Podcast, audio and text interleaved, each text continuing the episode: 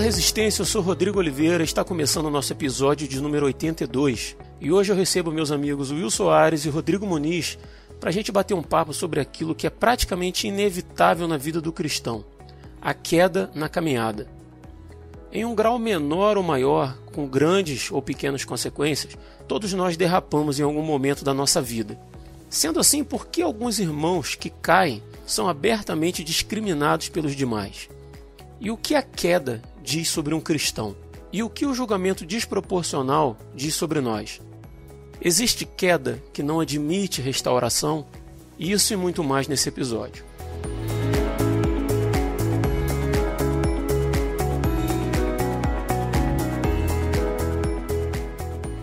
O tropeço e a queda fazem parte da, da realidade da vida cristã. Né? Embora muitos cristãos ajam como se os entre aspas aí fortes, né, os verdadeiros cristãos, não estejam sujeitos à influência daquilo que a Bíblia chama de carne. Nós lemos em muitos textos bíblicos que a nossa natureza carnal ela se encontra ativa ainda em nós, né? Muito embora nós também sejamos habitados pelo Espírito Santo, que já sabemos nos capacita a dizermos não para o pecado, né? E por nossa própria culpa, muitas vezes nós caímos, nós pecamos, fazemos aquilo que é errado aos olhos de Deus. Então, partindo desse princípio, eu queria começar com o Will. Uh, vamos pensar aí que um irmão nosso, hipoteticamente, né, caiu em pecado. O que, que isso diz sobre ele? Hipoteticamente. Hipoteticamente. Assim, muito, acredito que todos os irmãos nossos, né, incluindo nós próprios, em algum momento caem em pecado, né? Eu só estou dizendo Sim. assim hipoteticamente. Eu não, eu nunca caí. Ah, mas você não, você é, ah, é diferenciado. você é o imaculado. Você é o imaculado. Você não caiu em pecado ainda, Muniz, porque você é jovem. Você, você ainda não teve tempo para isso, né? Não, mas eu pergunto assim hipotética, pergunto hipoteticamente para não parecer que a gente está falando de algum caso real, né? Ou, ou de alguém especificamente, Sim. né? Mas vamos pensar aí que o irmãozinho nosso caiu em pecado. Na tua opinião, aí, o, o que, que isso diz sobre ele? É, antes da gente, da gente entrar na questão do, da pessoa, né? É, você tem duas situações do, acerca do pecado. Né? Uhum. A primeira situação é você consigo mesmo e pecamos constantemente. Nossa, essa é a nossa natureza. E a gente vai, a gente se arrepende, a gente caminha. A primeira não é um salvo-conduto para a gente pecar, mas acontece, né? Não, é, não é não é um salvo-conduto, não é uma autorização divina uhum. para se pecar. Ah, minha natureza é assim, eu vou, vou cair nas bordas. Não é isso. Mas a nossa natureza tende a isso e a gente, a, a carne milita contra o espírito todos os dias, o tempo todo, a cada momento do nosso. Tirando o momento que a gente está dormindo, uhum. eu acho. Mas, e sobre isso eu não tenho muita certeza. Mas. Eu estou para dizer que a gente peca até dormindo, porque a gente, nós somos, nós somos pecadores por natureza, né? A nossa essência é pecaminosa, a nossa carne é pecaminosa, nós nascemos em pecado, né? Então, o, o que me faz pecador não Isso. é o, o, ato que eu cometo. O ato é uma expressão né, do, do, fato de eu ser pecador. Né? Porque muita gente confunde isso e acha assim, ah, porque eu não, porque eu não traio meu marido, a minha esposa, uhum. porque eu não roubo, porque eu não mato, eu não sou, eu não sou pecador. Eu sou uma ótima, eu sou uma ótima pessoa. É verdade, né? E sem Cristo, essa ótima pessoa vai para o inferno do mesmo jeito. Exato. Né? Acho que é, é, é, bom ressaltar isso, mas segue aí. Aí você tem a segunda questão, cara, que é você cair em pecado no meio da igreja. Verdade. Que é um pouco mais complicado, cara. Porque a diferença daquele cara que caiu, que caiu em pecado para o resto é que o pecado dele se tornou público.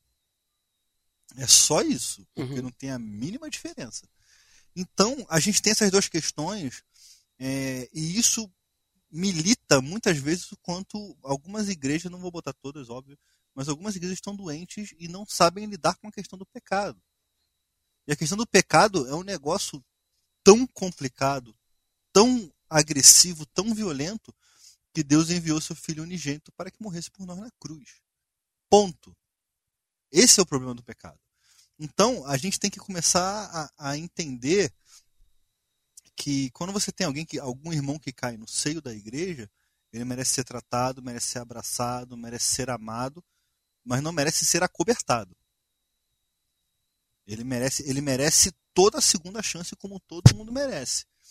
Ba mas baseado num, num processo de cura, num processo de tratamento, no acompanhamento de alguém. Agora, o que que isso diz acerca da pessoa? Quando uma pessoa cai em pecado, ela está expressando a natureza terrena dela ela está sendo homem ao máximo. Vamos botar isso. Existe um curso aí de homem ao máximo que não é mais nem sobre isso que eu estou falando. É, esses cursos aí. É sobre outro tipo de pecado que a gente está falando. É. então, a, a pessoa está sendo humana ao máximo. E quando a gente entra muito nessa neurose de não posso, não posso, não posso, não posso, não posso, cara, a gente começa a se ensoberbecer e achar que a gente não está pecando. Sendo que, cara, nós pecamos. Ponto. E como a gente falou no começo, isso não é salvo-conduto para, para viver no pecado. Agora, se aquela pessoa comete o erro, o Espírito Santo vem, a convence da justiça, do pecado e do juízo, e ela se arrepende, eu acredito que ela está caminhando para o reino. Acredito tranquilamente. Ela está caminhando na direção do autor da fé dela e está tentando mais um dia. Eu acho que o, que o que me fala acerca da pessoa é que ela é pecadora e ela precisa de mais uma chance. Ponto. Agora, se ela vai se dar essa chance, é outra história. Se ela vai permanecer nesse pecado porque aceitou isso, é outra história. Porque tem gente que aceita o pecado. Ah, não, essa é minha natureza mesmo e eu vou ficar aqui. Uhum. É, é esse, esse, eu não vou falar, mas você já eu entendeu. Eu quero, né? Eu às vezes não é eu, eu quero, é tipo assim, eu perdi. Também, mas é o eu perdi eu perdi contra isso. Ah, vou dar um exemplo prático aqui. Pornografia. O cara vira, o cara vira luta, luta, luta, luta a vida inteira. Só que lá atrás tem uma raiz de que quando ele tinha uns oito anos de idade, ele foi apresentado a pornografia por alguém. Uhum. E aquilo ficou tão enraizado psicologicamente nele que ele não, nunca buscou um tratamento. Pô, a gente, a gente teve um RP com, com um pastor sobre isso. E ele fala que as raízes são profundas de infância e adolescência. Então, o cara vira e fala assim, cara, não tenho mais jeito, ok, eu desisto. Não. Isso fala sobre você. Que você é um cara que está desistindo quando você deveria continuar. Que é um cara que se acomodou quando você deveria prosseguir. E hoje eu ouvi um negócio muito maneiro. Todo corpo, toda pessoa, ela tende à acomodação. E a acomodação, ela te mata devagar. Até o certo ponto que você não consegue mais se mexer. Então, quando você tem, tem aquele pecado, quando você cai, quando você levanta e quando você tenta de novo, é disso que, que João fala com, com filhinhos não pequeis, mas caso pequem, temos Jesus, o advogado. É isso. Sabe? Uhum. Agora, aquela pessoa que, ah, pequei, vou continuar aqui porque eu não consigo. Mano, não existe não consigo. A gente tem uma cruz, a gente tem um Deus, a gente tem um Cristo que lutou pela gente, que morreu pela gente, que não desistiu pela gente, e você vai falar, ah, desisto, cansei, cara, me ajuda, né? É o Espírito Santo, cara, ele nos ajuda a, nessa, nessa luta, nessa Sim. caminhada. Você falou de carne contra espírito, né? E a Bíblia é muito clara que, que essas duas naturezas brigam dentro de nós, né?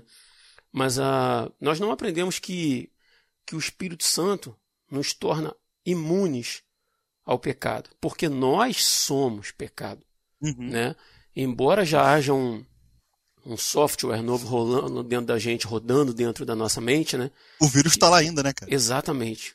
A máquina é uma bosta. A máquina é uma bosta. É, isso, é exatamente isso. Exatamente isso. E assim, me soa estranho quando a gente fala assim, é, dentro do, do ambiente religioso, como que, o, que alguém é, destrói um irmão que caiu, quando a própria Bíblia diz que nós temos, cada um de nós temos a nossa luta nós somos tentados pela nossa própria concupiscência, aquilo que habita no meu coração. Cara, cada um com sua luta. E se um irmão cedeu a essa luta e caiu, cara, é estranho eu pensar que eu também tenho uma luta, como você disse, que não, não veio a público, mas que pode vir, eventualmente, porque a gente está sujeito a isso. Né? Não, de, não, de, não deveria, a gente deve lutar para que não venha, mas pode vir. E aí eu destruir uma pessoa publicamente, né? que está no meio, que está no ajuntamento, porque eu sou o santo, né? Eu, eu, eu não errei assim como esse maldito errou. E era uma hipocrisia sem tamanho isso, né, cara?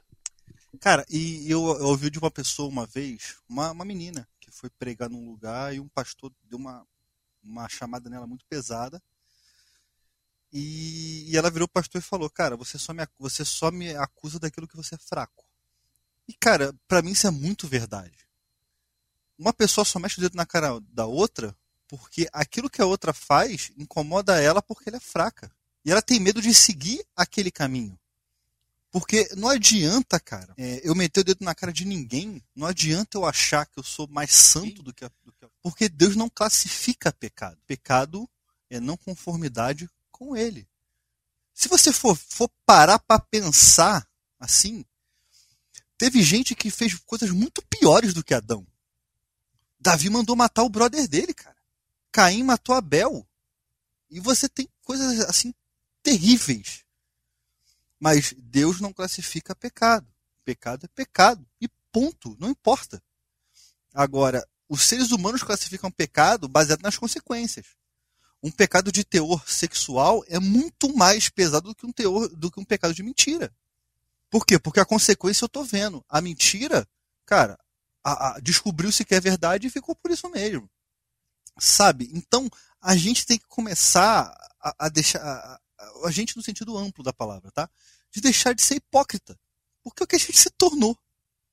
A gente se tornou só um bando de hipócrita que fala, que, que canta aquela música Somos Corpo, e assim bem ajustado.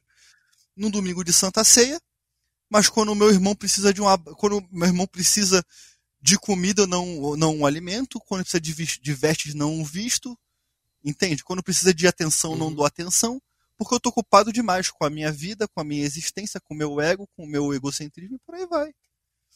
Sabe? Então eu acho que a gente tem que começar a, a, a viver Cristo de uma forma diferente. Sabe? Não com esse clubismo retardado que a gente está vendo hoje. É Cristo na essência e no amor que o Muniz fala direto. Isso aqui. Ó, ó o gancho, ó o gancho, ó o gancho. Quieto, e o Muniz fala quieto. direto isso. Tô errado, Muniz? Tá não, tá não, tá certo. Abre a jaula e deixa o tigre sair. eu tô, eu tô ouvindo o que você está falando aqui, me deleitando aqui na, na, nas palavras que você está colocando. Não poderia falar nada melhor do que isso, porque veio do Senhor, né? É, eu, eu uma, uma certa feita eu tava é, tinha, tinha ido ao monte né, com, com um amigo. Aí tal, a gente estava descendo do monte, se não me engano. a gente conversando e tal, não sei o que. E aí esse esse amigo ele falou assim: Poxa, fiquei sabendo da história de uma. Eu acho que eu já até comentei essa, sobre essa história aqui em algum episódio. É, fiquei sabendo de uma de uma, uma, uma mulher que estava numa congregação e tal. E aí ela ela queria o marido da, de, uma, de, uma irmã lá e tal, não sei o que, e ela foi para Macumba e fez Macumba para poder roubar o marido da irmã, não sei o que, não sei o que, separar e tal. E aí ele foi contando a história, foi contando, contando a história, e quando terminou a história, a única coisa que, que me veio na cabeça assim para falar para ele, e eu, e acho que, eu creio, tenho certeza que, que isso veio de Deus na hora, eu falei assim, cara, eu não sabia que eu era capaz disso. Aí ele me olhou assim, ele tomou um susto, ele falou: É, como assim? Eu falei: Cara, porque eu não sou melhor do que ela. Nós não somos melhores do que ela. Porque a gente está falando dela e tal aqui, mas nós seríamos capazes de fazer algo semelhante ou até pior do que ela, dependendo da circunstância, se a gente estivesse né, numa circunstância semelhante. E aí é, eu estou falando isso porque a pergunta que você que você propôs é de o que, que, isso, o que, que isso diz sobre a pessoa que caiu, né? Na verdade. É... E muitas vezes, quando a gente tem essa oportunidade de ver né, alguém que caiu e tal, é... a reação que nós vamos ter diz muito sobre quem nós somos, na verdade.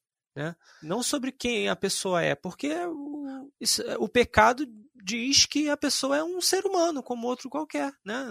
Falível, como já foi colocado aqui pelo Will, por, por você, né? Essa questão de que é, a gente carrega essa natureza e tal. Então, isso aí demonstra só simplesmente algo que já é notório, que nós somos seres humanos, né? E tal.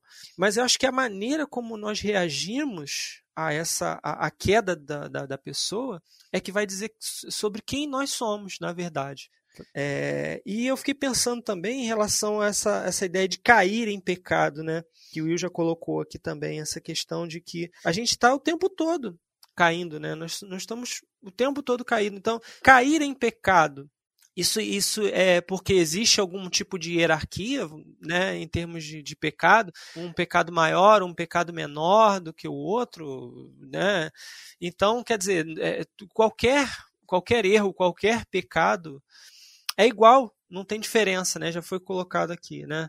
É, então eu, eu penso que assim, é, como já foi posto aqui, eu acho que vale muito a pena a gente pensar se o irmão caiu, tá? Isso na verdade é um sinal ou uma oportunidade que Deus está me dando, né? De eu, de eu me tornar mais semelhante a Jesus, sabe? No sentido da graça, no sentido do perdão, no sentido do acolhimento, no sentido do não julgamento, sabe? Então é, é, é uma oportunidade, assim como o, a, a misericórdia de Deus sabe? É, é uma oportunidade, né? São cordas de amor, vamos dizer assim, com as quais o Senhor nos aproxima para Ele, né? Com, com, com o seu perdão, com a sua, com a sua misericórdia, quando a gente cai, né?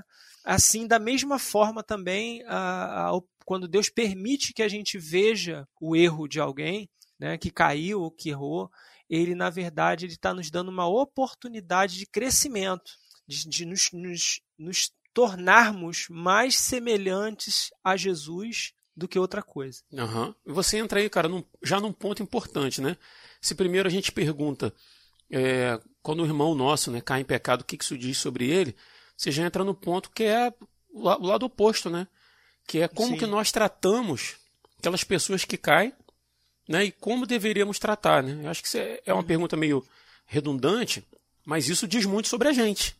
Né? É, até no, na, bacana ter vocês dois aqui, que eu tenho o Will aqui que não foi criado é, em igreja, né? Já foi já na, na, na vida, na, quase adolescência, né? Quase, quase adulto já. Para a igreja cristã, né? Quando se converteu. E o Muniz, que participou de igreja tanto institucionalizada, como hoje participa de, de grupos orgânicos, né, Muniz?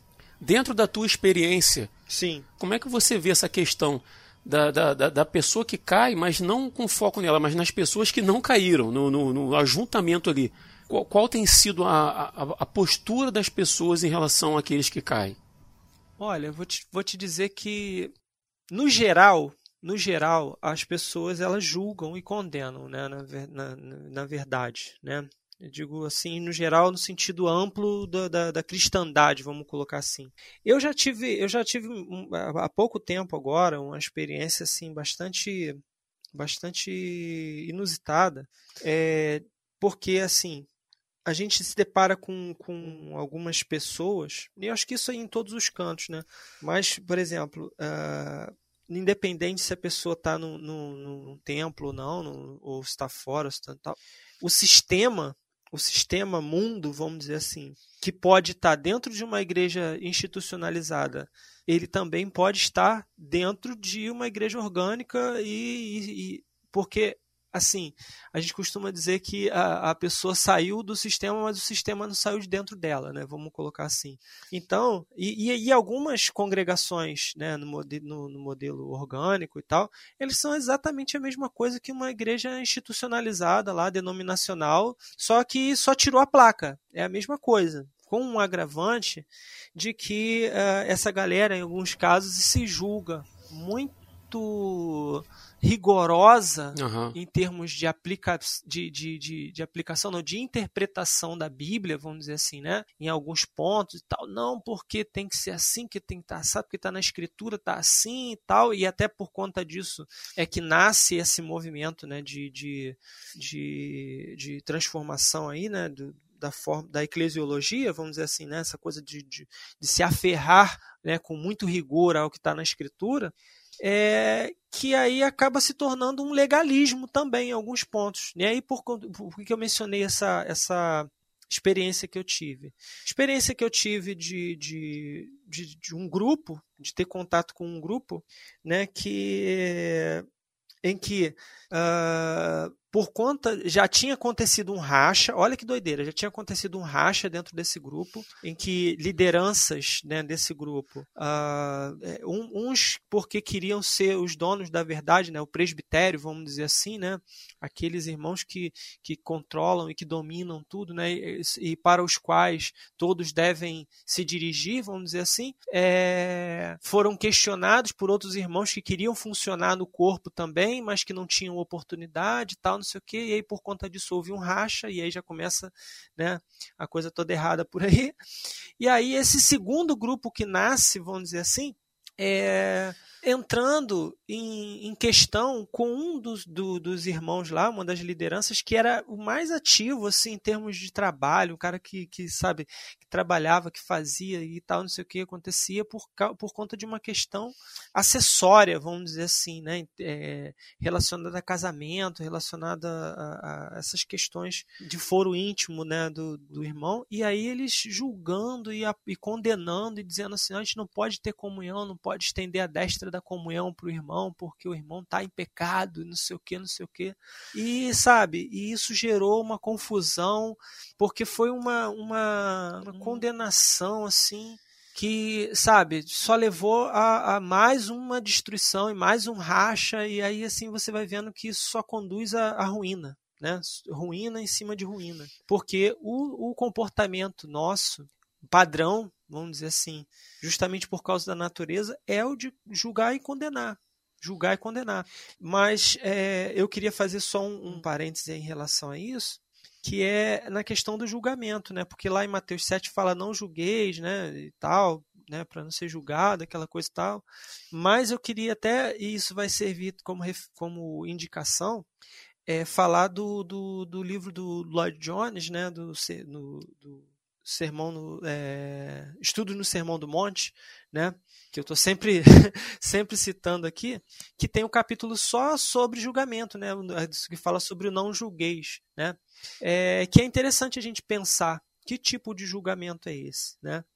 Mas é, eu diria que basicamente o nosso padrão é de julgar e condenar, né? Mas aí eu queria ouvir o que, que o Will tem para falar aí para depois eu poder é, tocar nesse assunto para eu não ficar falando aí direto.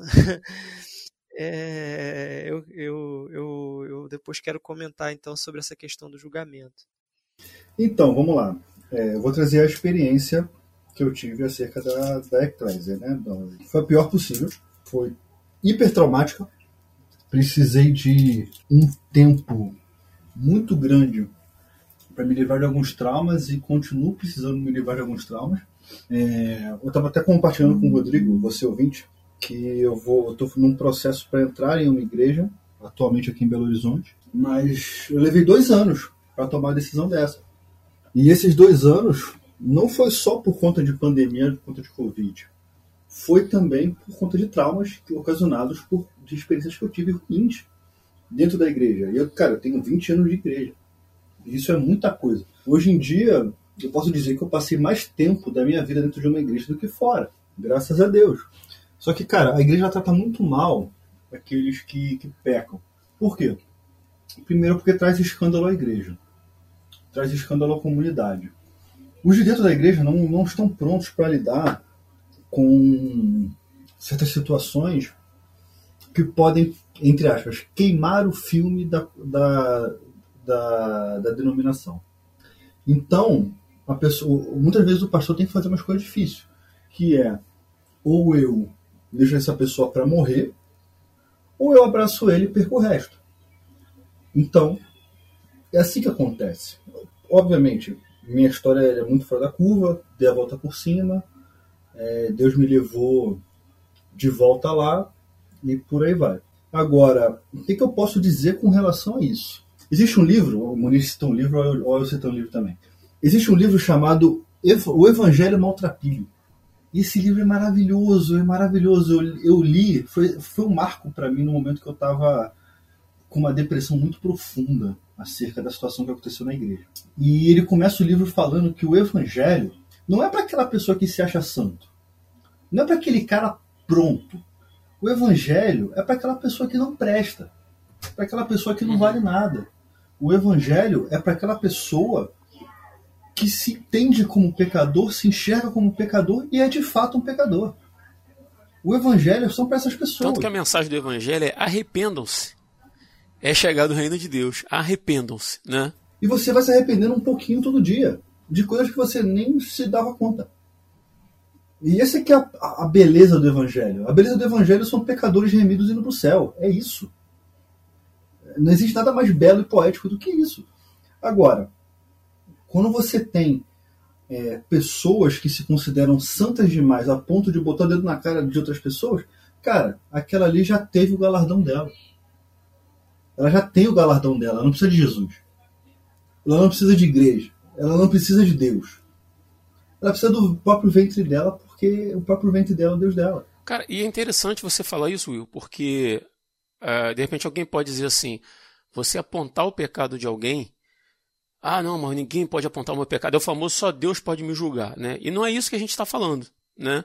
Porque a Bíblia também recomenda em diversos textos, né, que quando a gente sabe que alguém está pecando, que alguém está errando, que a gente vá até esse irmão, que a gente tente ganhar esse irmão de volta, né? Convencer uhum. ele e tratar dele e tal. Não é isso, né? A, a questão é o, é o é o destruir por destruir. É destruir porque ele errou e eu não. É destruir porque o dele veio uhum. a público e o meu não. É destruir porque eu me acho mais santo do que ele, né? Sim. A gente está falando aqui sobre a máquina de a máquina de moer carne que se tornou muitas igrejas brasileiras. É isso. É sobre isso que eu estou falando. Porque essa máquina de moer carne já matou muita gente, cara. Eu acho que já deu, sabe? Já deu.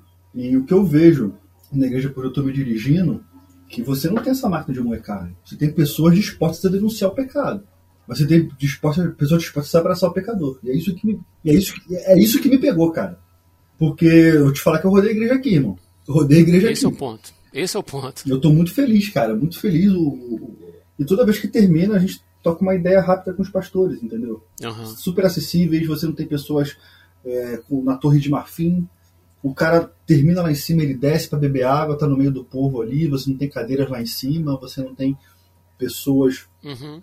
que são longe, saca? Você, eu consigo sentir uma proximidade muito maior do que eu já senti outras vezes. Cara, então para manter isso, para manter uhum. isso aí, por favor, não comenta aquela história que envolve prostitutas e judeus. para não dar problema. Pode deixar. Entendeu? Pode deixar, pode deixar, Man... pode deixar. Os ouvintes sabem o que é. Quem é ouvinte mais antigo aí sabe do que, eu tô falando, né? Tá, tá, tá, ciente, tá ciente do que você tá falando, né? Porque eu tava no Rio. Mas, cara, é, voltando, cara, essa máquina de moer carne que se tornou a igreja brasileira, de, de muitas vezes, cara, fazer papel do diabo baseado numa, numa frase do Alistair Crowley. Para os amigos tudo, para os inimigos a lei. Quando você se torna inimigo dessas pessoas, independente do motivo, sabe? Uhum. Você vai sofrer a lei. Os amigos, não, não, os amigos vêm cá. Não, ninguém precisa saber, não, deixa quieto. Deixa calado, deixa na boa. Aí você tem uma pessoa que continuou no pecado e aquela pessoa que está sendo moída no moído de carne. O que, que você gera? Você gera pessoas que escondem uhum. o pecado e permanecem no pecado. E o que acontece? Você não incentiva as pessoas a confessarem os pecados umas para as outras. Você incentiva as pessoas a esconderem o pecado, porque senão eu vou perder o meu cargo, senão eu vou perder o meu ministério. A vergonha, né? A questão da vergonha. Também. Mas eu vou perder tudo, porque eu vou ser ameaçado de sentar no banco o tempo todo. É aquela questão da, da hierarquização de pecados, né? Exato. Exato. Então, e, eu vejo muito isso também, Muniz, nesse exemplo que você deu. Cara, é só uma. O ser humano ele é dado à instituição. A pessoa não consegue, cara. Quando a pessoa vive numa, naquele regime de, de instituição a vida inteira, cara, ela vai institucionalizar tudo que ela toca. Sim. Então você vai ter essa questão da pessoa não porque porque é, você não serve, porque você, eu não posso ter comunhão com você. Jesus tem comunhão comigo porque eu não posso ter comunhão com meu irmão, cara. O que bosta. Pois é. Sabe? É. Cara, é, é, um, é, esse moedor de carne que se tornou o, evangel, o evangelicalismo brasileiro. Cara, eu tô vendo a hora de, de Jesus chegar e passar-lhe o facão, cara. Já tem muita gente caindo. A gente vê, cara. Uma pastora que recentemente foi acusada de matar o marido, cara, tá perdendo tudo, sabe? Você tem pastores aí que vem pregando, gente, gente, cara, igual um amigo meu mandou no, no grupo hoje. Você tem um, um, garoto muito jovem que leu algum, vários livros sobre política fazendo cruzamento de política com religião. Mano, toda vez que você cruza política com religião, deu problema na história da humanidade. Sabe? Então, cara, a igreja, ela, tá se, ela tenta se tornar aquela instituição viva, mas ela está se tornando cada vez mais um moedor de carne. Porque eu tenho que manter minha postura. E, cara, Jesus ele vai na prostituta, Jesus ele vai na pessoa que saiu do que saiu do baile funk agora, ele vai, na, ele vai no, no, no travesti que está na esquina. É esse Jesus que, que, tá, que tá aí. Cara, e o interessante, assim, que eu, por isso que eu fiz questão de perguntar a vocês da, da experiência pessoal e queria deixar a minha por última, porque eu já desconfiava, pelos, pela, por uma questão de observação, que as experiências não seriam boas. Sabe? Eu ainda tinha um pouco de dúvida em relação à questão do Muniz, que, que congrega em, em grupos orgânicos. Mas, cara, dado a, a, forma como o ser humano liga, é, lida. Com o eu também fiquei surpreso, cara. Com o uhum. eu fiquei também muito surpreso. E, mas eu já desconfiava que ia para esse caminho. Então, assim, a, por incrível que pareça, a, a minha experiência não foi ruim nesse sentido, porque eu já passei por isso pessoalmente e errei um momento da minha vida, por... jovem, né? Cabeça avoada, fiz algumas besteiras na minha vida. Acontece. E, e tive que levar isso para a igreja, né? Por uma questão de, de honestidade e de não, não poder ser uma situação que não podia ser mais escondida, né? E precisei abrir. E aí, dentro do, do, do ambiente onde eu estava na igreja é, presbiteriana, todo mundo sabe quem ouve a gente, né? Que eu fui criado na igreja presbiteriana ela tem lá o seu método né, de, de, de tratar essas questões. E eu lembro que eu fui numa reunião do conselho da igreja lá para poder falar, para poder ouvir, para ser ouvido. E tipo assim, cara, eu entrei numa reunião para expor um problema que já estava já vazando pelo, pelos poros, né? Para explicar, para contar, para abrir o coração. E cara, no conselho da igreja eu esperava pessoas para me apontarem o dedo. E cara, o que eu recebi foi abraços dentro da reunião do conselho eu ouvi assim: você vai ser afastado da, da comunhão, porque o método da igreja era assim: você vai ser afastado da comunhão durante um tempo, você não vai fazer parte de, de liderança, você não vai fazer parte de grupo nenhum, você não vai participar da Santa Ceia do Senhor, você vai ficar no banco durante um tempo, né, até que os frutos de arrependimento sejam vistos e tal. E o ouvinte que está ouvindo a gente aí pode concordar ou não, mas é os métodos da igreja que eu estava, né, que por, por vontade própria me submeti. Pelo menos tem um método, né, Rodrigo? Exatamente. Então, assim, quanto a isso, tranquilo, assim. E, cara, eu recebi abraços no final daquela reunião dizendo assim: olha, não se preocupa, não. Isso vai passar. Daqui a pouco você, a gente está junto de novo e tal, mas a gente, não, a gente quer você aqui, não sai, sabe? Vem para cá, esteja com a gente e tal, não confunda as coisas. E, e, eu, e assim foi, cara. E eu me lembro nitidamente, assim, de um, de um domingo à noite, que era um domingo de ceia, não sei se talvez a primeira ceia que eu não poderia participar, e sentei na galeria da igreja. E quando, enquanto os diáconos serviam a ceia do Senhor e as pessoas iam se servindo e eu não, cara, eu, eu senti tanta vergonha, mas tanta vergonha, tanto arrependimento de ter feito aquilo que eu, que eu fiz, que eu comecei a chorar dentro da igreja, cara. Eu me lembro de tantas pessoas que naquele momento saíram de onde estavam e vieram me abraçar, sabe? Dizer assim: não fica assim não. Daqui a pouco você está de volta, fica tranquilo, se trata, se cuida, não sei o que, cara. Então, assim, a minha experiência pessoal da, da instituição né, em que eu estava é, subordinado, vamos dizer assim, naquela época, né, da autoridade deles lá, a minha experiência foi muito boa. Mas eu tenho outras experiências ruins de, de, em relação a outras pessoas, mas não partindo nem da liderança da igreja mas dos próprios irmãos, que aí se enquadra exatamente no, no que vocês falaram, né? Então, assim, só para deixar claro que não é uma, não é uma questão do, do, do líder do grupo e nem só dos membros daquele grupo.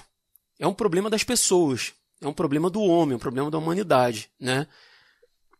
Essa, essa é a grande questão que você que, que eu queria até fazer um, uhum. um adendo aí, né, para o ouvinte né, entender e quando a gente fala assim, ah, você falou ah, essa questão da, da igreja orgânica e tal, a, a diferença né, que a gente que, que você tem na igreja orgânica para a igreja institucional é que na igreja orgânica, vamos dizer assim, se espera, vamos dizer assim, que a pessoa que a coisa seja muito mais autêntica do que, do que outra coisa, porque você não tem o sistema para te obrigar a, a, funcionar. Você tem que funcionar organicamente é, por né? si só. Você tem que funcionar organicamente, né?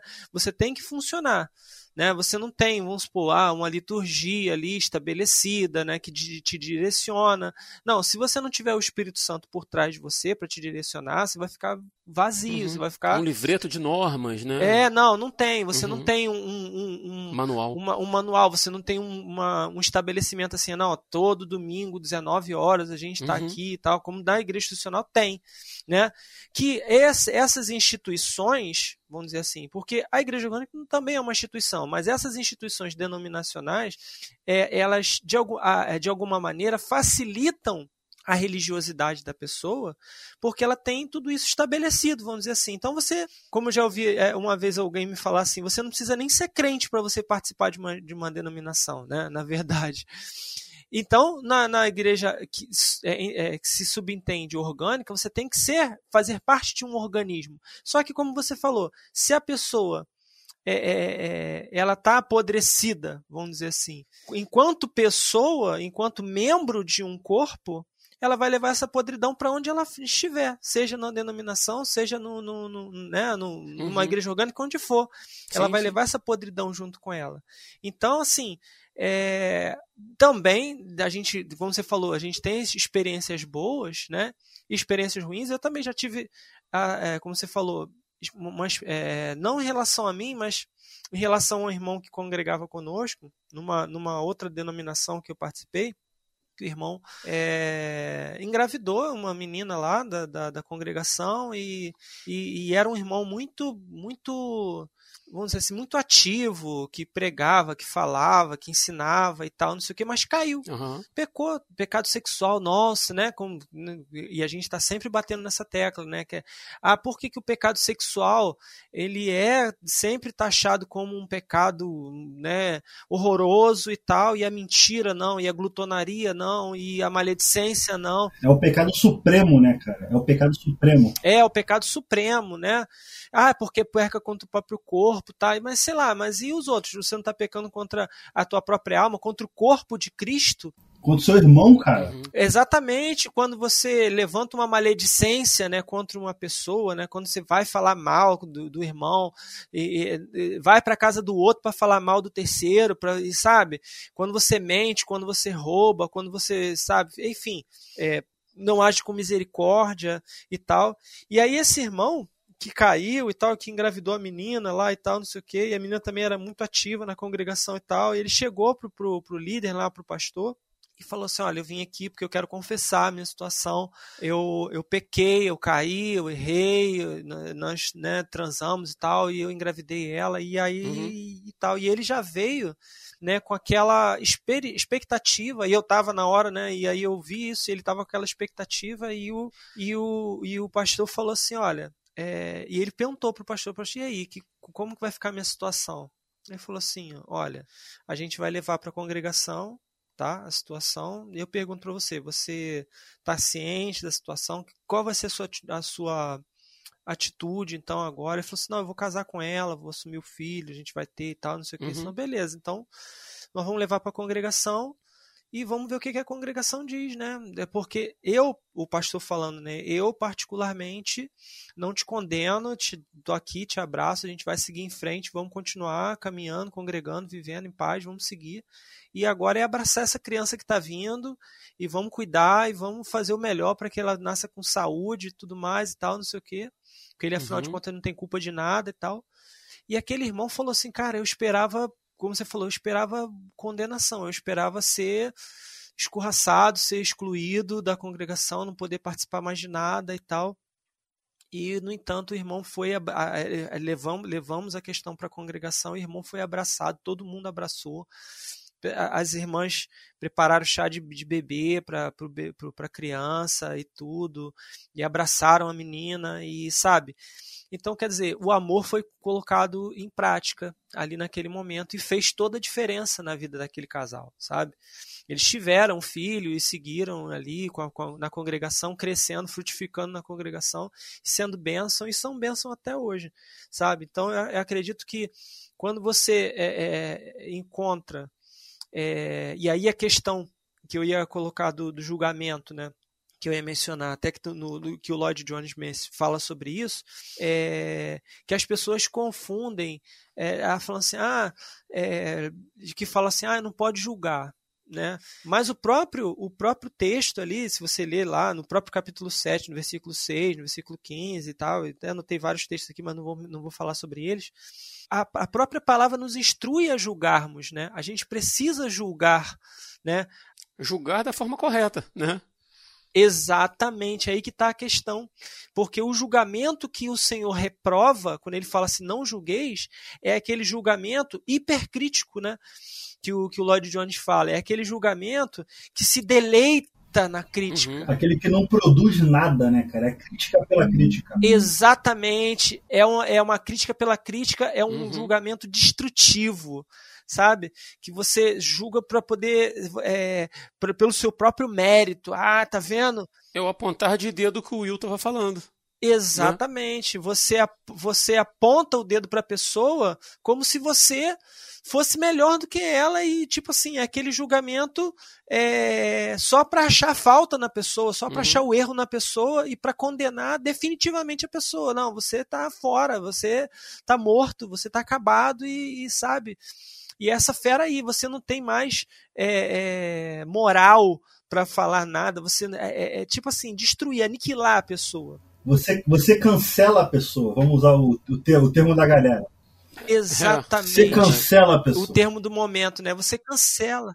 Cancela, é o cancelamento, é tipo assim, você, ah, você fez, você não tem mais, não tem mais direito a nada. Você não vai mais a nada, você não pode ser mais nada, você não pode participar de mais nada, você vai ser eternamente. Se você é, é, é, adulterou, você vai ser eternamente o adúltero. Se você matou, você vai ser eternamente o assassino. Uhum. Como se os que ficaram, os que não fizeram, não tivessem erro nenhum.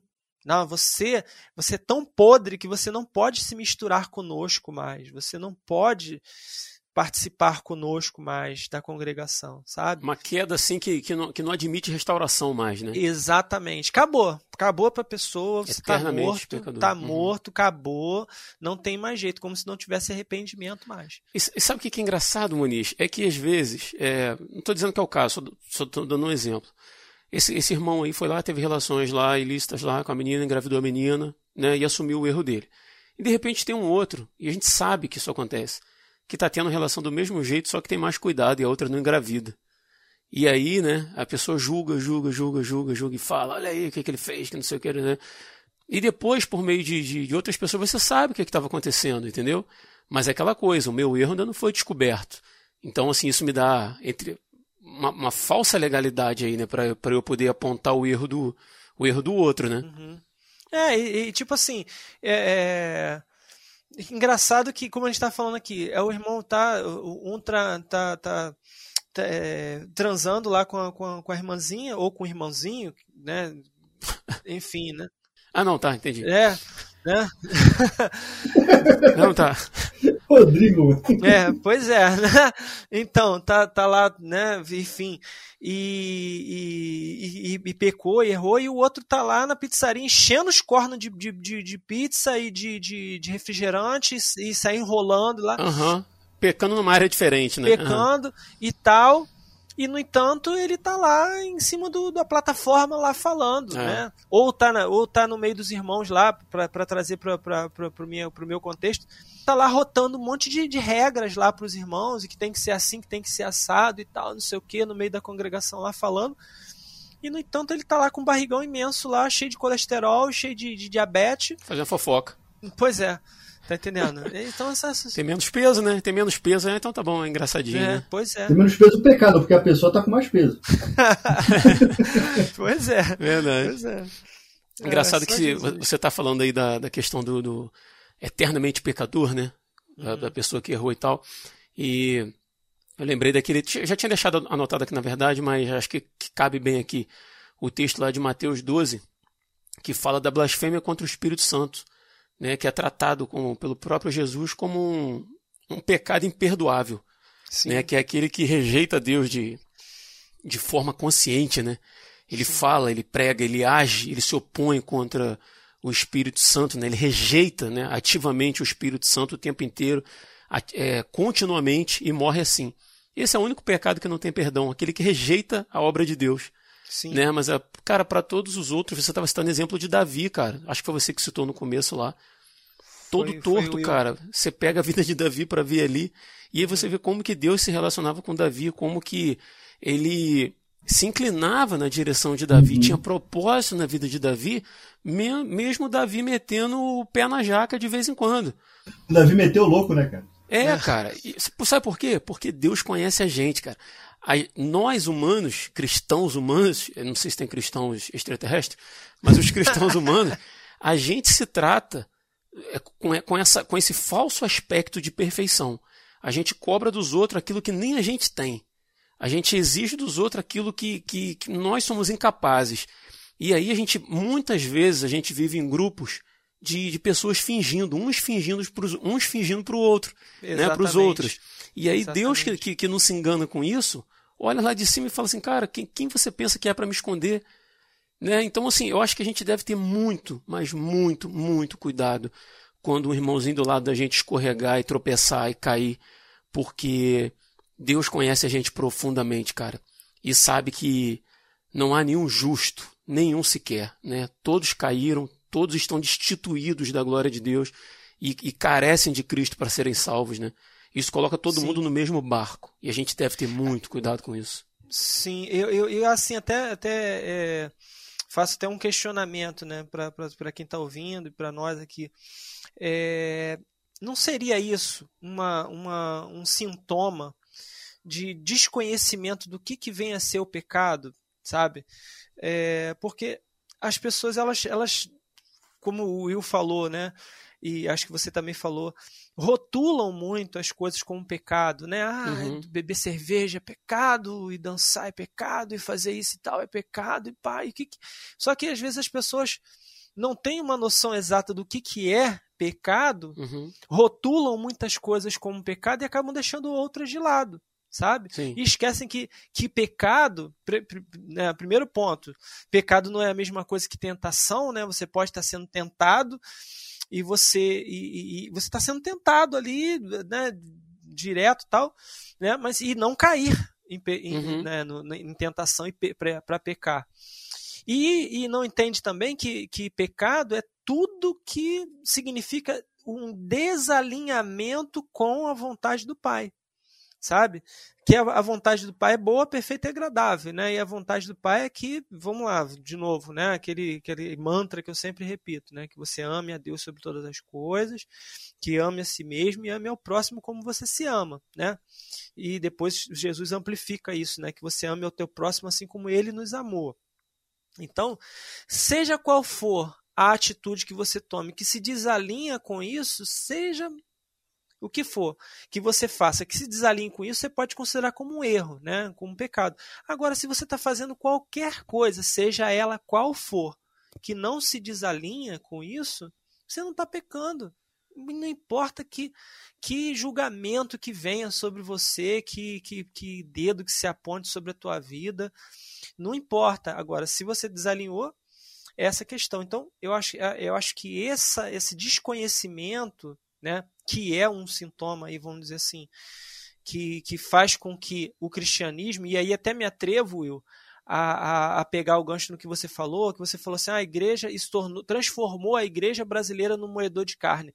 Eu me atrevo a dizer que isso transformou o cristianismo num moedor de carne, desde lá do início, Sim. desde lá da igreja primitiva. Sim que a igreja vem sendo um moedor de carne, né, passando por cima de todo mundo e moendo todo mundo, né, sobretudo quando se torna institucional, é, é, a igreja né?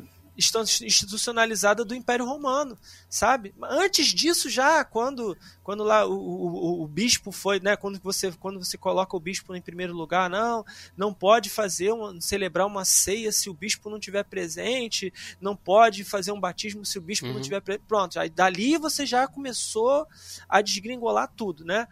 Agora, dali para cá, esse desconhecimento do que, que é realmente a vontade de Deus para a igreja, para o homem, é que transformou, nos transformou nesses moedores de carne que a gente não precisa mais ser. Ô Will, você como quando eu perguntei a respeito dessas experiências, você falou da sua própria, né, de que foi muito ruim e tal. Uhum. E na tua opinião, cara, como como alguém que já trabalhou com liderança de igreja especificamente, né, e sobretudo como cristão, como pessoa, ali do banco mesmo, né? Do, do, do, irmão ali de, de banco, e não alguém que necessariamente vai ter que atuar na vida de alguém como liderança. Como respeitar o processo de cura após a queda? Né? A gente, antes aqui eu falei sobre a questão da blasfêmia contra o Espírito Santo, que não há perdão. Então, assim, eu quero partir do princípio de alguém que errou, confessou e se arrependeu, né? Como respeitar? Porque se a pessoa também não quer, cara, né? Às vezes o que você falou, às vezes a pessoa abraça o seu pecado e fala, eu vou viver assim, pronto, acabou né, mas de alguém que se arrepende e se humilha e retorna e fala assim: Olha, eu errei. Né? Como respeitar esse, esse processo de cura após a queda? Cara, eu vou te falar que é muito difícil. Tá? Porque é engraçado que você me trouxe como especialista aqui, né? Fantástico. porque. É, é porque eu, eu, eu, também, como pecador, não queria me expor. Aí eu trouxe alguém. entendi, entendi. Trouxe alguém pior que eu. Porque eu passei, cara, pelos dois processos. É, primeiro, é, a, questão, a questão que você citou aí, né? De, ah, cara, tem, tem, tem como a pessoa ser, restaurada, ser restaurada? Claro que tem, se ela quiser. Tem gente que não, tem gente que não quer. Tem gente que, que, cara, entra na sua certeza e permanece na sua certeza, na sua certeza até o fim da vida, dizendo que foi maculado e machucado pela igreja. Não que não tenha sido. Agora, você também reconhecer que você errou, que você magoou um monte de gente, que tinha uma expectativa acerca de você, eu acho que é você ser honesto consigo mesmo, tá? Agora, o respeitar o tempo, Rodrigo, cara, é muito difícil. Porque, primeiro, porque as pessoas têm uma expectativa acerca de você. Que igual você igual chegaram para você e falaram, pô, daqui a pouco você tá de volta. Pô, você já tocava na igreja nessa época? Hum, acho que sim, tocava. Então, você tem a expectativa das pessoas voltarem a te ver tocar. Óbvio, aquelas pessoas que te amam, que se importam, que estão ali junto contigo. Então você tem essa galera que está na expectativa de você voltar e começa a pressionar o pastor, e o pastor começa a te observar um pouco mais de perto, começa a... não estou falando, falando que foi teu caso, tá? Mas chega assim, pô, e aí? Sim, mas às vezes, às vezes a pessoa está com tanta expectativa que te pressiona involuntariamente. Não, mas sim, acompanhar, ver, deixa eu ver como é que ele tá, como é que, como é que, tá, como é que tá a cabeça dele, como é que tá o coração dele, né? Esse negócio do tempo é algo muito pessoal seu. Eu era muito ativo na igreja, eu era líder adolescente, eu pregava, eu tocava na igreja, sabe? Ou seja, eu estava muito mais tempo na igreja do que fora dela. Então você, eu era, por ser muito ativo e por, sei lá, na minha segunda semana dentro da igreja eu já começar a trabalhar e fazer isso por 20 longos anos, até hoje, para mim, é difícil não, não estar trabalhando. Só que existe uma coisa que, que, que é, aplica-se no fisiculturismo que eu pego para mim. Não os músculos, óbvio. Os princípios, né? Os músculos eu tô correndo atrás. Mas curta o processo. Não encurte o processo. Aproveita que você não está lá ocupado, tendo que se preocupar com, com é, qual conselho que você vai dar para alguém Curte aquele momento que está ali só você e Deus no seu quarto. Cara. Curte a oração, curte a leitura da Bíblia, curte você não estar lá em cima tocando, mas você estar adorando do banco. Eu te, cara, eu tenho dificuldade até hoje, eu não sei onde eu boto a mão. É, é... Em pé no banco, em pé no banco eu de guitarrista eu viro baterista, que eu fico batucando os dedos no, eu não sei. a gente que é músico de igreja, a gente, não, a gente não sabe onde botar a mão, não sei se eu boto a mão no bolso, não sei se eu boto a mão na cadeira. Uhum. Então o que eu faço? Eu estou curtindo esse processo. Da mesma forma que eu curti o processo lá atrás, lá atrás no Rio de Janeiro. E outra, Will, sem autocomiseração, sem ficar se fazendo de coitado. Errou, assume, corrige o seu erro, né? E segue em frente, cara. Vacilou, vacilou, irmão. Vacilou. Vacilou e volta. É isso. Vacilou, baixa a cabeça, baixa a bolinha. Porque eu entendi, cara, que quando eles mais precisaram de mim, eu estava pensando em mim. Entende? Eu estava sendo egoísta pensando em mim, fazendo, é, saciando a minha carne com os meus próprios desejos. Eu entendi isso. Eu pedi perdão para muita gente quando eu voltei lá, mas também não me humilhei para ninguém, saca? Porque tentaram fazer, tentaram me humilhar, tentaram me jogar, entendeu? Me bater, me bater, me bater, e eu falei assim, cara, não, você não vai fazer isso comigo, meu, meu pecado está pregado na cruz. Pode parando. Então, você tem isso acontecendo, mas o processo, cara, dessa recuperação ele tem que ser prazeroso para você. Então, curta o processo. Respeite o tempo do processo. Você, você, cara, não acha que Deus te esqueceu. Deus está ali, sabe? Esperando você melhorar, você ter um pouco mais de maturidade e consciência para te trazer de volta, cara. E esse processo ele tem que ser vivido. Você não pega uma criança que acabou de nascer e bota ela para andar. Não é um cabrito que já nasce andando não é um bezerro. Não é assim que funciona. Você caiu, cara, curte esse momento, cara. Pô, mas curte o momento da minha queda, cara. Eu tô com, eu tô com uma depressão pesada. pesada. Beleza, irmão, também já passei por isso. Aproveita para se aproximar de Deus, né, cara? Pra... Aprove aproveita para voltar para Deus, cara, para ser brother de Deus de novo, para pedir perdão para Ele. Pra... Cara, um, a gente tem um exemplo, cara, que foi o, que foi o próprio Thales, cara ele falou aquela besteira que ele falou gigantesca de, de, de falar que ele era que, ele, que Deus falou para ele que ele era diferenciado, que ele, que ele era ele era acima da média. Cara, depois ele foi pedindo perdão para todo mundo, cara. E ok, beleza. O cara curtiu o processo dele, tá em outra vibe. Agora você tá no seu processo, curte esse seu processo. E, cara, vida que segue. E, e, e para fechar isso, é, eu me lembro no dia que, que a, a, a pessoa até faleceu, NT, ela chegou para mim e eu já tava tocando, tava ministrando tal. Eu tinha muita vontade de trabalhar com os adolescentes. Só que eu nunca falei, não falei nada para ninguém. Fiquei na minha. E ela tava orando a Deus, pedindo alguém para que quisesse trabalhar com os adolescentes. E ela, em oração, Deus deu um nome para ela. Deus virou para ela e falou assim: fala com o Will. E ela não fazia ideia de quem eu era. Ela chegou para uma pessoa cuja adolescente foi. É, cuja a filha foi a minha adolescente na época lá atrás, antes da queda ela falou, fulana, quem é o Will? Ela, o Will é quem tá tocando ali. Ela, ele já trabalhou com adolescente? Ela virou e falou assim, a melhor época da minha filha aqui na igreja foi com ele. Se você quiser uma escola bíblica dominical, é com ele. Aí ela foi atrás de mim, cara, me puxou pelo braço e falou, Will, olha só, é isso, isso, isso, Deus me falou seu nome, não tem o plano B. Aí teu coração começa a aquecer de novo, sabe? Eu falei, tá, de noite eu te, de noite eu te respondo. De noite eu respondi positivamente, cara, e foram dois anos com os adolescentes da segunda igreja do Nazareno em Milópolis. Mas, cara, Deus não esqueceu. Bacana, cara. Você, Muniz, concorda? Como é que é dentro da tua realidade? Então, até estava até escrevendo aqui, né, umas coisas, até me lembrei de Jesus escrevendo na areia, né, mas eu não estava escrevendo outras coisas aqui. Jogou o nível lá em cima, né?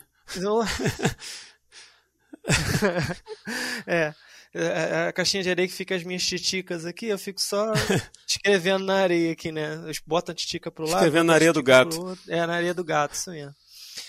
Eu tava pensando assim, né? Porque é, a gente fala essa questão de processo, processo, processo, uma questão, isso é uma coisa bem, bem da, de, né, da, da denominação mesmo, mas que também as pessoas trazem isso para outras realidades.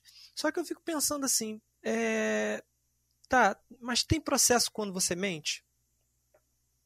Né? Tem processo quando, ah, quando engravida uma irmãzinha. Depende. Ou a não ser quando... que a mentira gere um problema absurdo, né? Não, não, mas então. Que o cara quebra uma empresa por causa de uma mentira, né? Então, beleza. A, a, questão das consequências, né, cara?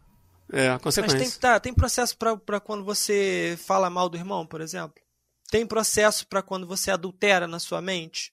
É, ou seja, só tem processo quando, quando o pecado é, é, é exposto. Porque o pecado está lá. Exposto ou não, o pecado está lá. Então, não, porque o pecado veio à tona na, na, na, congregação, então a gente tem que descer o pau no irmão, o irmão tem que passar por um processo, vamos dizer assim. E eu, assim, já há algum, algum tempo, aliás, minto, uh, eu, eu ouvi uma mensagem, se não me engano, foi de Paul Washer, é, ele falando assim que é, quando você cai, e que você erra, e a gente tem essa tendência de entrar num, numa, como você falou assim, num processo de comice, né? De você ficar se auto-punindo ali, vamos dizer assim, e tal, não sei o quê. É, a gente tem essa tendência e que, na verdade, ela pode se tornar uma, uma, um campo fértil para Satanás, na verdade, né?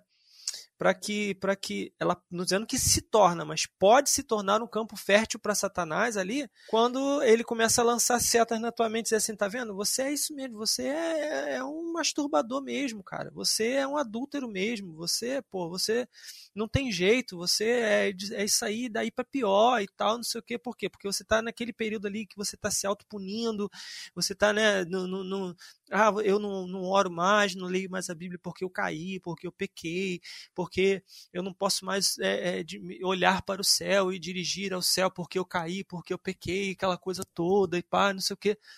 Então eu fico pensando em quão perigoso é essa questão de processos, quão perigoso isso pode se tornar quando a pessoa não entende o que, que é a graça de Deus também sabe? O que, que é, o que, que foi o sacrifício de, de, de Jesus na cruz? Qual o alcance desse sacrifício? Sabe? Então, o, o, que, o que Paul Washer vai dizer? Ele vai dizer assim: no momento uhum. que você percebeu que, caiu, que caiu, não hesite, no mesmo instante se volte para Cristo. No mesmo instante.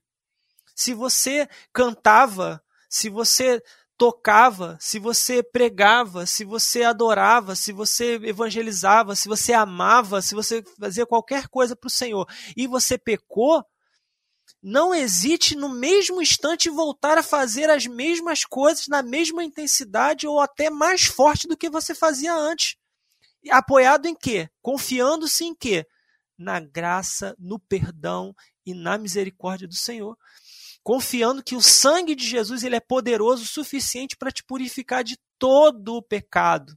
Então, tipo assim, você não tá uma, um, alguém, não tem alguém ali tentando limpar o pecado de você, esfregando uma esponja em você e nossa, essa craca tá agarrada aqui, eu tô tentando tirar. Jesus está lá com uma esponja tentando tirar essa craca porque ficou, né? A craca do adultério ficou agarrada em mim, né? A craca da, do, do roubo ficou agarrada em mim, do assassinato ficou agarrada em mim. E eu tô, como a gente vem falando, né? Essa culpa ali agarrada. E Jesus está tentando limpar. Não, cara. O sangue de Cristo nos purifica de todo pecado. E, já, e você já está purificado. E isso deve causar em você tanto um estranhamento quanto como um amor profundo e intenso pelo Senhor e um sentimento de gratidão de que, cara, eu fiz uma, desculpa a expressão, uma cagada absurda aqui. E no entanto, o Senhor me recebe de braços abertos e eu posso fazer a mesma coisa que eu fazia antes. Eu posso louvar da mesma forma como eu louvava antes, eu posso pregar, eu posso amar, eu posso abraçar, eu posso fazer o que eu, o que eu fazia antes e ainda mais intensamente. Pode, porque o sangue de Cristo ele é poderoso para te purificar. Você não tem que ficar tipo assim, você isso é uma opinião minha, tá? Não estou dizendo que uhum, é, sim, sim. É, é, você não tem que ficar ali é, pagando a prestação, tipo assim, ah, não, eu tô, eu tô reconstruindo aqui uma, uma, prestação, a minha confiança, a minha, a minha dignidade, vamos dizer assim, de poder cantar novamente, de poder pregar novamente.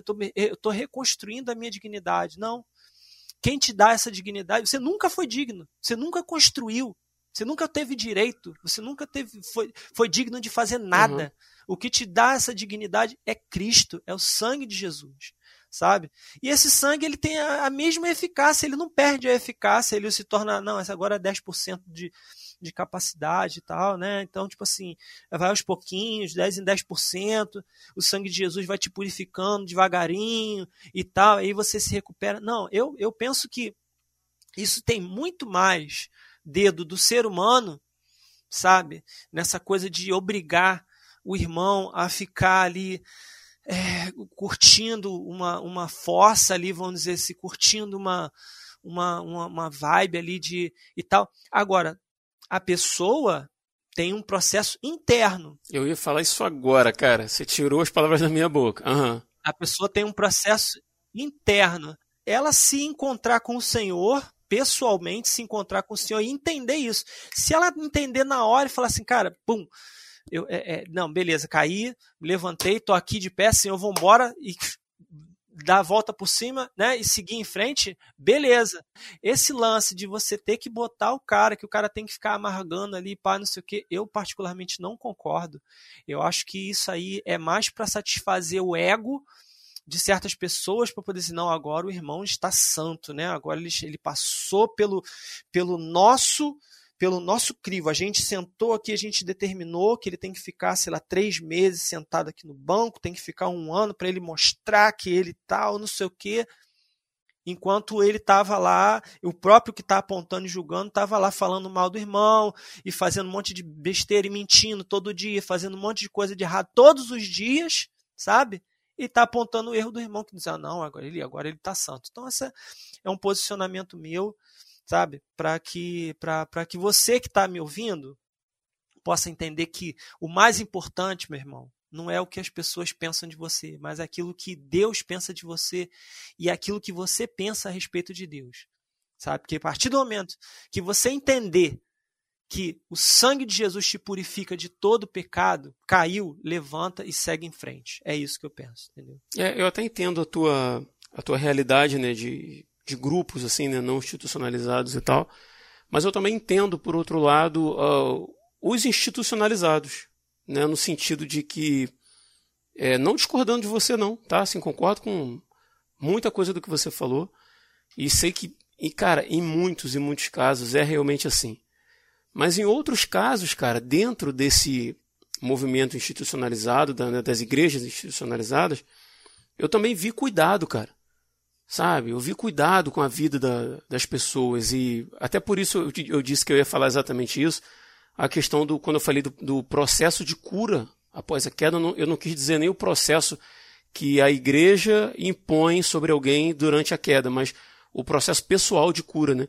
Que foi o que você falou. E às vezes eu penso assim de um, vamos imaginar que é um caso de um, sei lá, um irmão que é líder de, que é líder de casais, e trabalha com casais.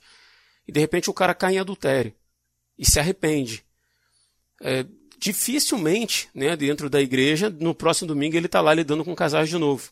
Né? Então acho que em muitos casos é, é, necessário que a pessoa, não que ela demonstre arrependimento ao longo de tantos meses, né, fique sentado no banco. Isso acontece também, né, como você disse, às vezes até por uma, por uma imposição, pelo desejo de ver o outro ali arriado ali, né?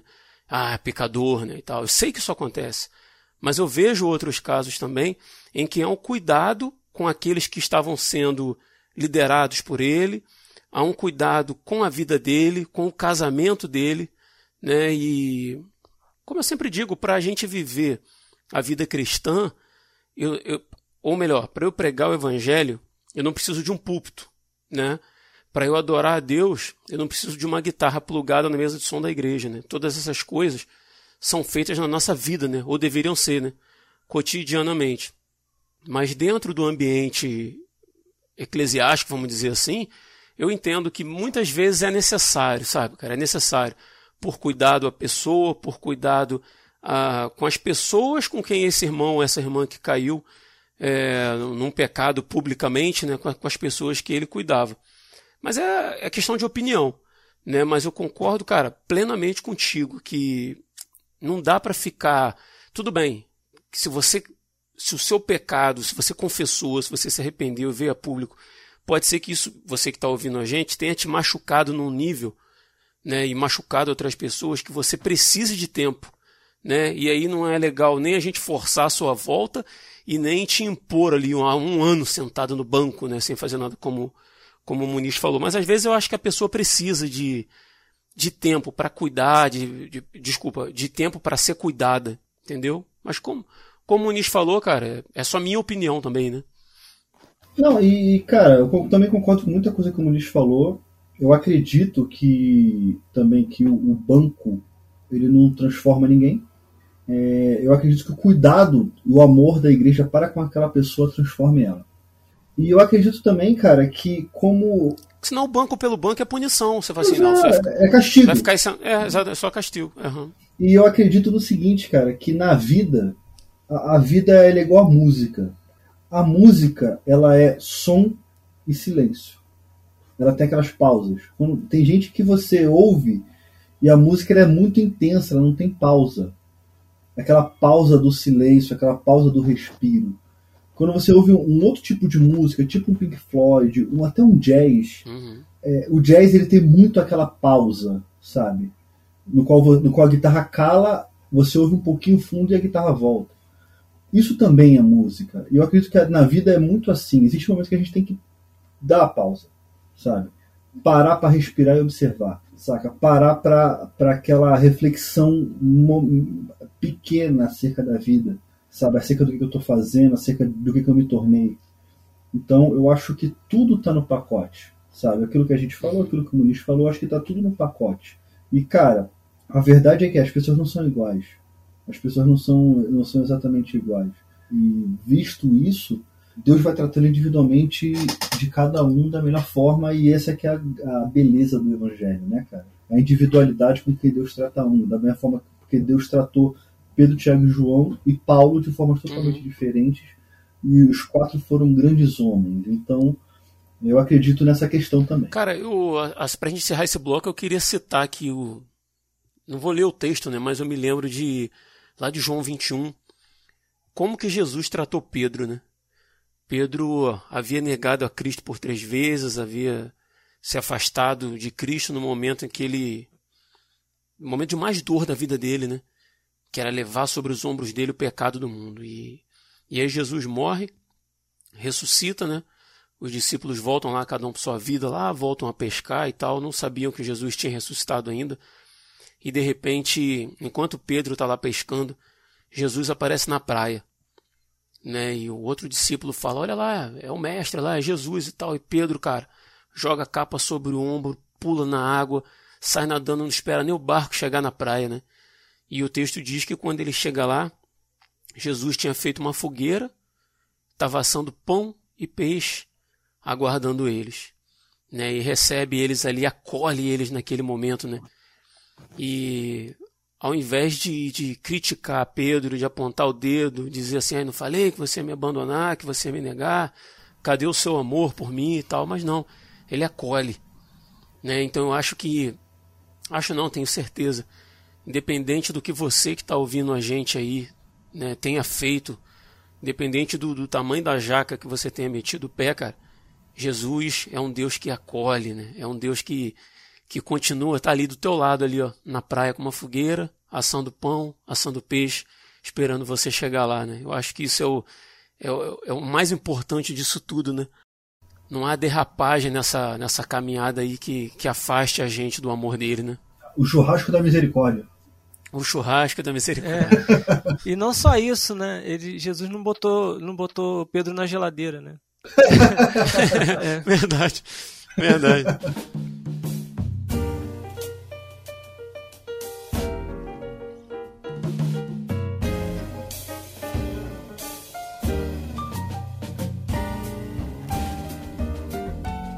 E vamos caminhando aí para o final de mais um episódio do Resistência Podcast. Queria aqui já, primeiramente, agradecer ao Muniz pela participação, Muniz. Vou deixar um espacinho para você se você quiser fazer considerações finais, deixar alguma recomendação, tá? Já fica aqui meu muito obrigado aí pela tua participação, por mais uma participação.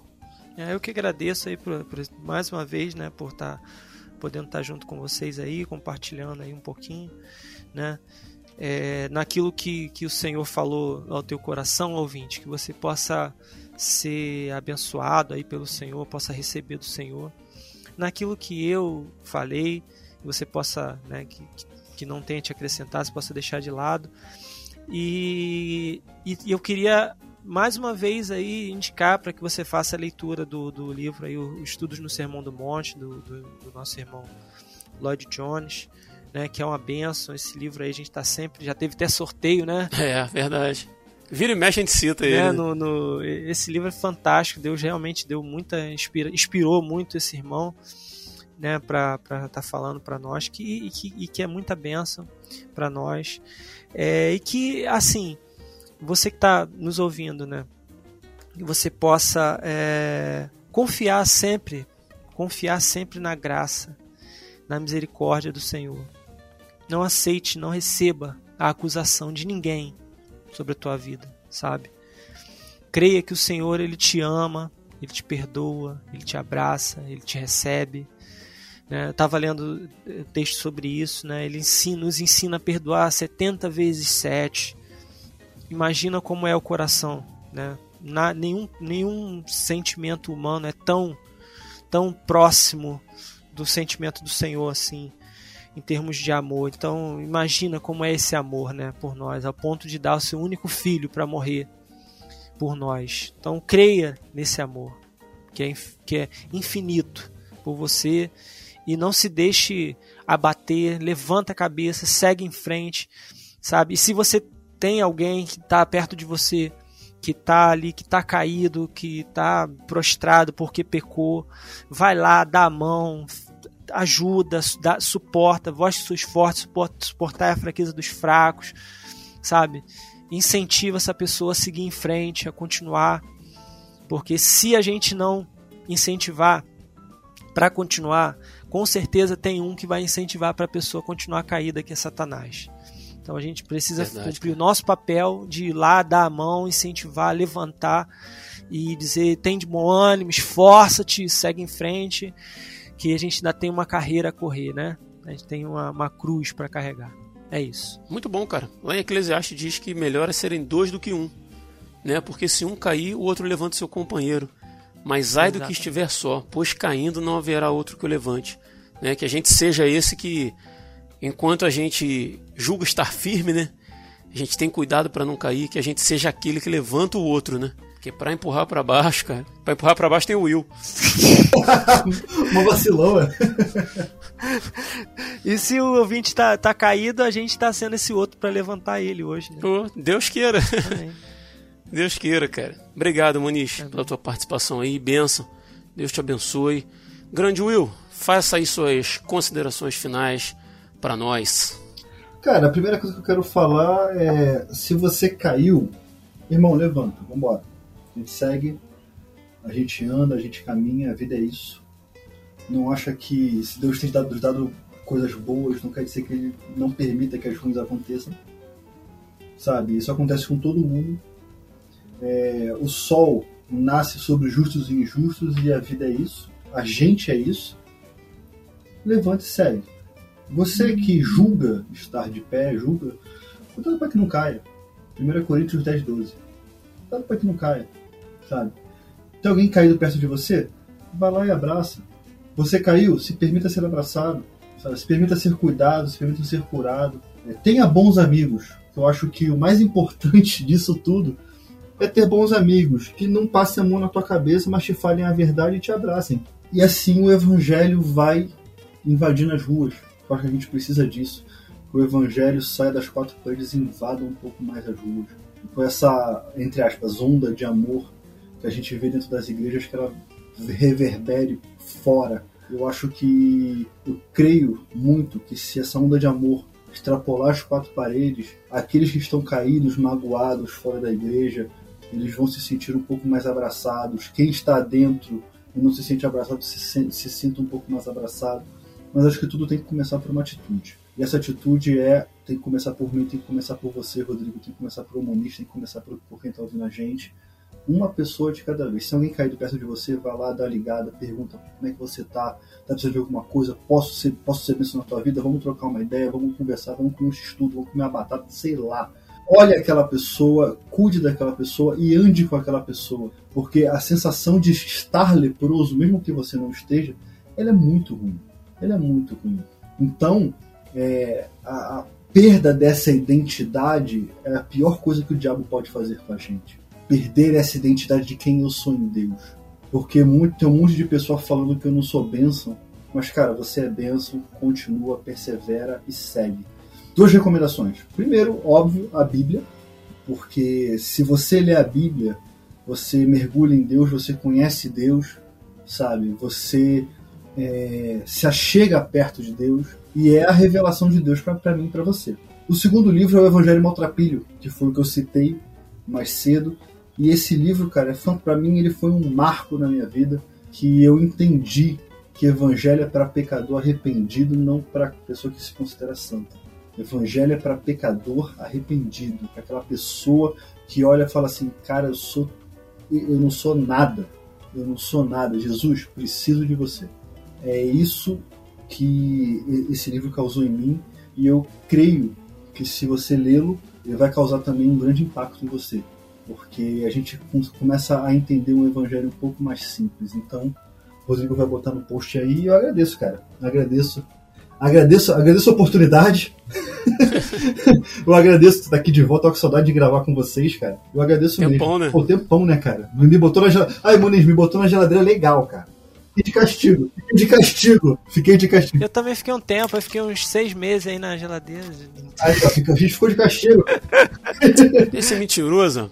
Ficamos de castigo, mano. Ficamos de castigo. Mas, cara, obrigado. Obrigado mesmo pela oportunidade, cara. Isso é benção. Pô, cara, prazer. Prazer foi todo meu de estar com vocês aí. Amém. O prazer foi todo seu, quase que você falou, né? O prazer foi todo seu. Eu sou meio gago, né, cara? Às vezes, às vezes saem umas coisas assim meio. meio enrolado, mas não, não, não, é o que tava no coração, não. Se for que quase saiu pela boca aí, não é o que tava no coração. Mas é legal, cara, você falar isso aí de. É, seja, né, cara, o, o evangelho vivo na rua, né, e tal. E às vezes a gente. Cara, às vezes a gente discorda em pontos, né? Às vezes a gente concorda em outros e tal. Mas mais do que a gente se preocupar do, do, que como que, que a instituição tal faz, como que a instituição tal não faz, como que o grupo orgânico faz, acho que a gente deveria se preocupar como que eu faço, né? Como que eu lido com meu irmão caído, né? E aí eu acho que não tem nesse ponto assim é acho que a gente entra num consenso, né? Que a gente tem que ser mais parecido com Jesus, né? Que a gente tem que ceder mais, que a gente tem que estender a mão, que a gente tem que ser misericordioso, né? Eu acho que essa é a, é a grande lição que fica desse episódio para mim. Assim, agradeço muito a participação de vocês dois, foi bênção para mim. E antes da gente encerrar aí, cara, eu queria agradecer aí, tem ouvintes nossos aí que já há alguns meses é, contribuem financeiramente com Resistência Podcast. Né? No, no, momento a gente teve uma, uma pane de equipamento né, alguns meses atrás e vários ouvintes aí chegaram juntos, a gente conseguiu safar o problema, Resistência está aí ativo. Mas mesmo assim, cara, ainda tem corações aí que olham pra gente e, cara, vou falar igual o Will, não, não sei por que razão, mas continuam ofertando pra gente. E isso tem sustentado o Resistência Podcast, né? A gente tem conseguido suprir as demandas mensais através dessas ofertas. Então, a você aí que teve no seu coração né, o desejo de contribuir com a gente e tem feito mês após mês, queria deixar o meu muito obrigado muito obrigado. Isso é um, é um carinho que a gente que recebe, um afago para o coração da gente ter alguém que ouve o que a gente faz, se diz tão abençoado por isso a ponto de contribuir, cara, de tirar um pouco do seu dinheiro e ajudar a gente, tá? Você que está ouvindo a gente sabe que é com você e obrigado pela tua disponibilidade, né, por, pela tua oferta, tá? Muito obrigado. E se você que ouve a gente aí quiser também fazer parte desse, desse mutirão e ajudar a gente, a gente tem um Pix, que a chave Pix é pix@resistenciapodcast.com. pix@resistenciapodcast.com. Tá bom? Se for do seu interesse ajudar a gente aí, fazer um, um afaguinho nesses amigos aqui, só quero que você saiba que tudo que entra é revertido pro Resistência Podcast, exclusivamente para manutenção do Resistência Podcast, tá bom? Muito obrigado a você que ficou com a gente até o final. Se você que está ouvindo a gente aí tiver alguma opinião que você queira que a gente saiba, se você tiver um comentário, se você tiver uma sugestão de podcast, escreve pra gente, manda um e-mail para resistenciapodcast, arroba resistenciapodcast.com. Você pode seguir também lá o nosso Instagram em arroba resistenciapodcast e participar da confraria Resistência lá no WhatsApp. O link para a confraria está na descrição de todos os episódios do nosso site, resistenciapodcast.com. Você vai entrar na descrição do episódio, você tem um link lá. Se você clicar nesse link, você vai ser direcionado para a confraria e lá a gente reúne o pessoal que, que grava, o pessoal, os ouvintes, e lá dá para a gente trocar uma ideia legal. Vai ser um prazer ter você lá. Tá bom? O, todos os livros que foram recomendados estão na descrição do episódio. E então é isso. A gente vai ficando por aqui e até o próximo dia 20. Eu sou Rodrigo Oliveira. Eu sou Will Soares. Eu sou Rodrigo Muniz. E se você está ouvindo isso, você é a resistência.